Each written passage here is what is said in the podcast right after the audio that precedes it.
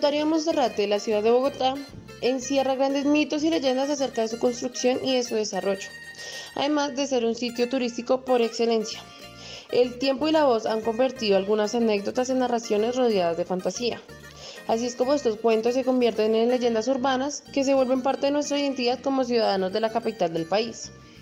Cuentan que por los cerros orientales de Bogotá moran espíritus del silencio junto al Señor Caído, los dioses chipchas y los muiscas.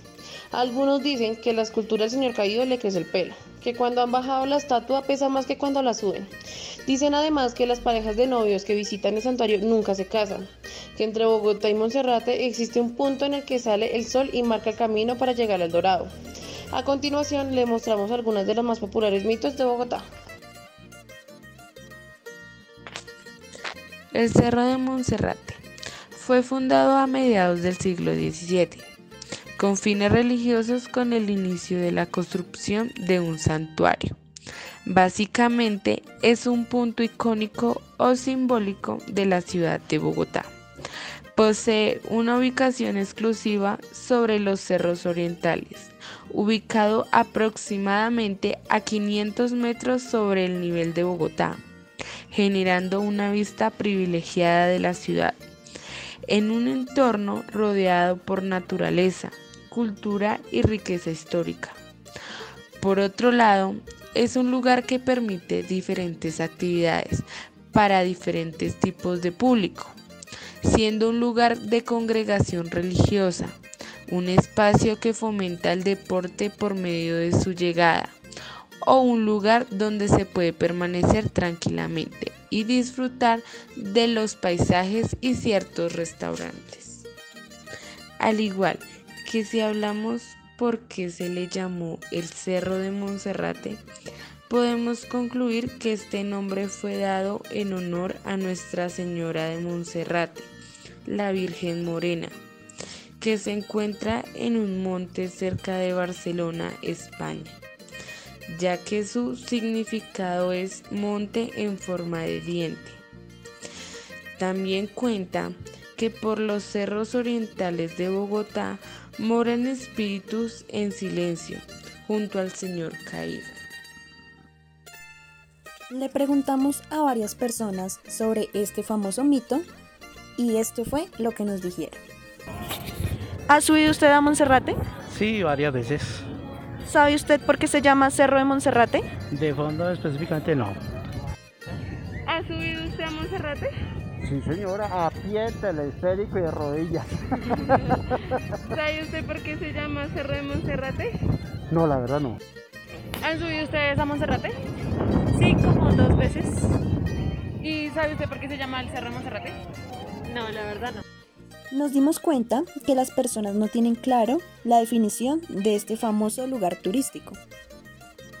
Muy probablemente uno de los mitos más repetidos con familiares y amigos es la relacionada al amor. La que dicen que los novios que suben al cerro, por muy enamorados que estén, jamás terminan juntos. Esa es la creencia popular y muchos enamorados prefieren no subir a este frío cerro con tal de salvarse de este mal augurio. Unos lo confirman otros lo niegan. El hecho es que hasta hoy es una leyenda que nunca deja de mencionarse. Pero para buscar acabar con este mito, el restaurante San Isidro en Monserrate abrió una cava de vinos bajo tierra especial para los enamorados. Otro de los mitos más famosos es el de la geología colombiana. Muchos de nosotros crecimos con la idea de que Monserrate es un volcán activo, que algún día haría erupción cubriendo por completo Bogotá. Quizás nuestros padres escucharon esa historia de sus padres y así sucesivamente.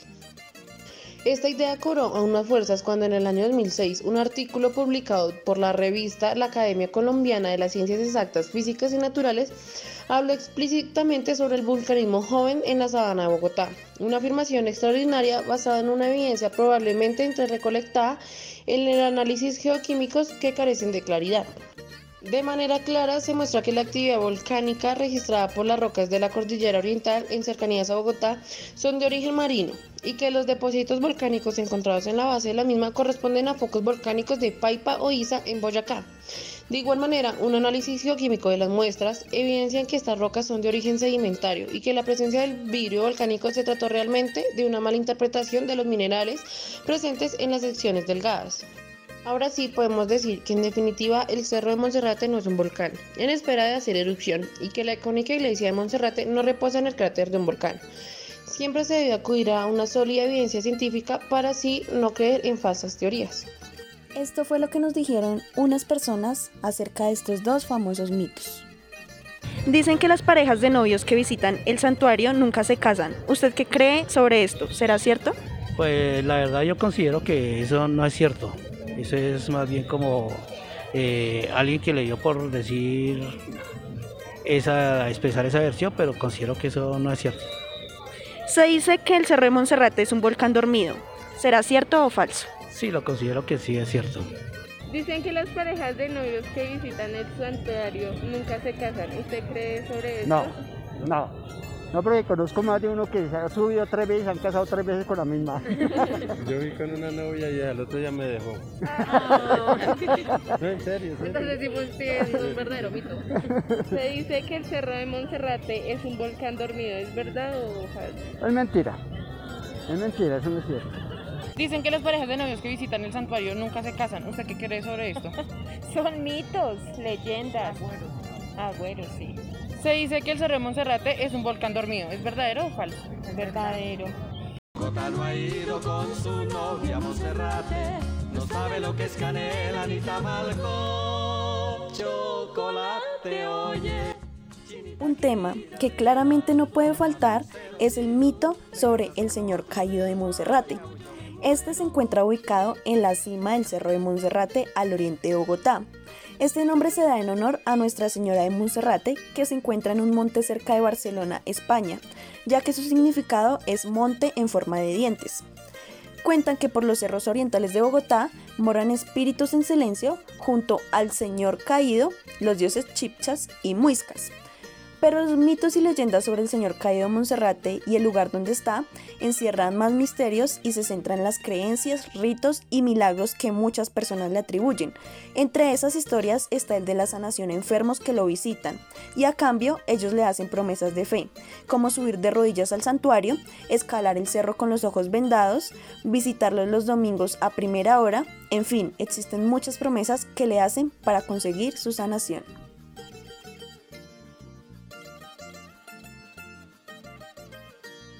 Este tema no es tan agradable y generó mucha controversia y fue muy reconocido en un tiempo.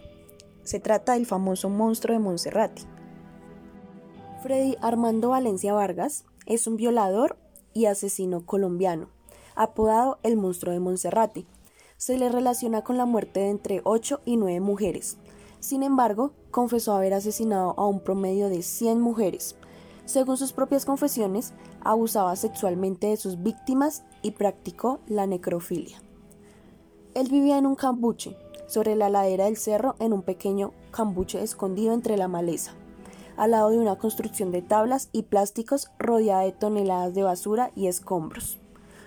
En el 2015, olores nauseabundos en el Cerro de Monserrate despertaron alertas de las autoridades y llevaron al descubrimiento de Freddy Armando Valencia, el asesino serial más reciente en la historia de Colombia.